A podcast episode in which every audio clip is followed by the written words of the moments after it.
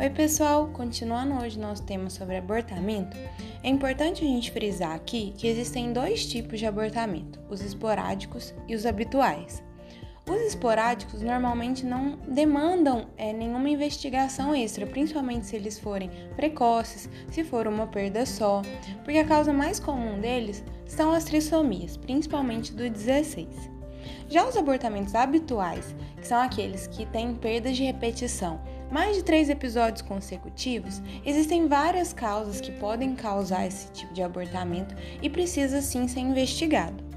Pode ser por aneuploidia, por incompetência istmo-cervical, por SAF, por malformação uterina então hoje a gente vai abordar duas dessas principais causas de abortamentos habituais, que são a incompetência istmo-cervical e a síndrome do anticorpo antifosfolípide, a SAF.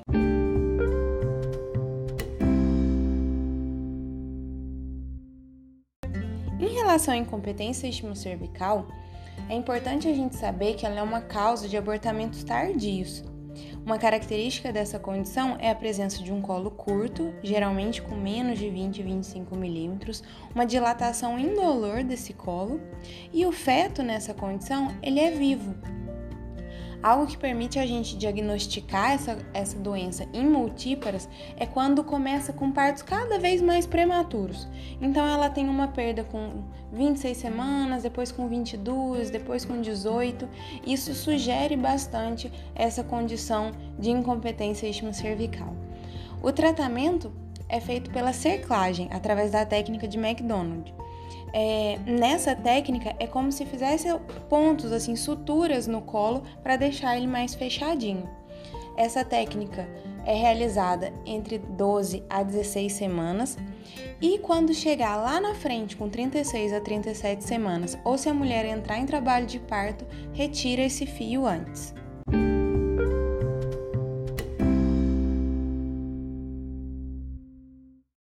Relação à síndrome do anticorpo antifosfolípide, a SAF, sabemos que ela é uma doença autoimune, então tem muita associação com o lúpus.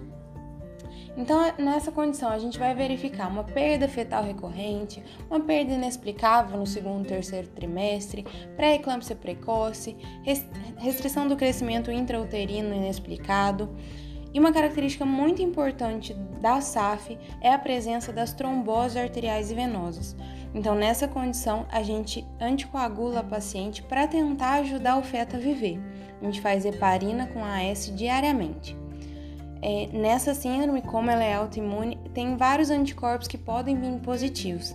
Então, se pelo menos um vier positivo dentre esses, a anticardiolipina, o anticoagulante lúpico, anti-beta-2-glicoproteína, a gente, a gente consegue fazer o diagnóstico dessa doença.